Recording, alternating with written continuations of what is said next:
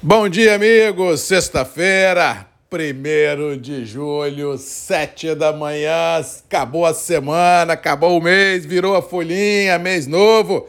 Vamos começar de fato e de direito segundo semestre do ano, grandes emoções, sprint final. Temos pela frente aí quatro meses uh, de trabalho, porque dezembro não conta, né?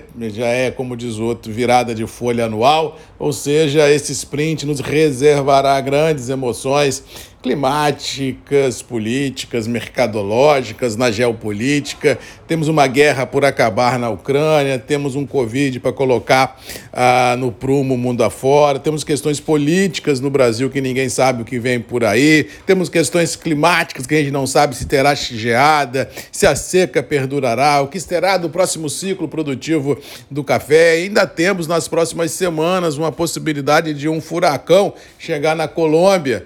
Ou seja, haja emoção, haja coração. Próximos dias, semanas e meses serão recheados de grandes emoções. E isso não faltou no mercado essa semana.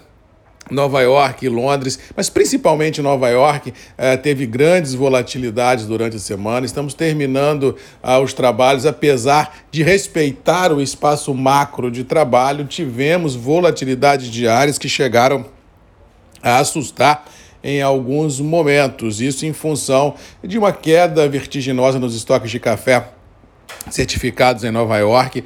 Há um fantasma da safra brasileira que ninguém sabe ao certo o tamanho que é e a possibilidade de um, um vento muito forte, um furacão, atingir a Colômbia. Ou seja, esse fator, essa conjugação de fatores realmente ah, colocou ah, o café e os níveis em Nova York sob pressão. O mercado interno não alterou muito, apesar do dólar também ter trabalhado praticamente a semana inteira orbitando os 5,20, todo mundo pagando para ver o que vem por aí. O que se teve de fato foi uma firmeza muito grande os níveis. A liquidez encurtou geral em todas as praças de comercialização, deixando o negócio café dentro de um vazio muito grande. E ao que parece hoje não será diferente. Acho que apesar das volatilidades que porventura possam vir a ter em Nova York, Londres e no dólar, o mercado interno já precificou, já está em linha, o produtor não vende e agora é só uma queda de braço para ver como vai parar isso tudo. Mas de fato e de direito, o que temos no radar é assim: preços internos firmes firmes,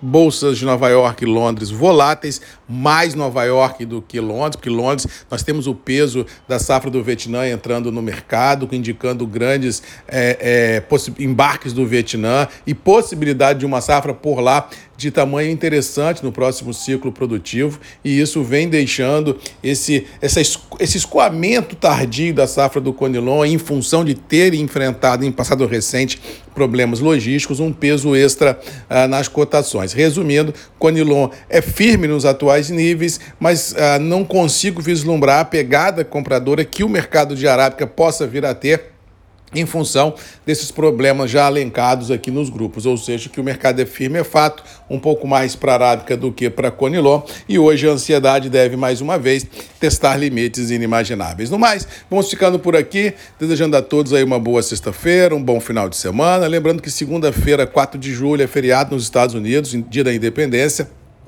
não terá bolsa, ou seja, os negócios devem parar hoje e só retornar na terça-feira, porque sem o um grande farol de Alexandria, que é o mercado americano, dificilmente os mercados globais desenharão uma volatilidade extra. Ou um grande operador será capaz, ou terá coragem suficiente para peitar o mercado e abrir uma posição, seja vendida, seja comprada. Resumindo, vamos ter um final de semana prolongado nas bolsas e no mercado, e aí é possível que a gente tenha um pouco mais de descanso mental. Possível, até terça-feira que vem, para a gente encarar de novo as volatilidades. No mais, Abraço a todos, fiquem com Deus, boa sexta-feira e até terça que vem aqui nos nossos grupos e redes MM, ponto de encontro de todos nós, com o nosso áudio diário às sete da manhã. Um abraço e até lá.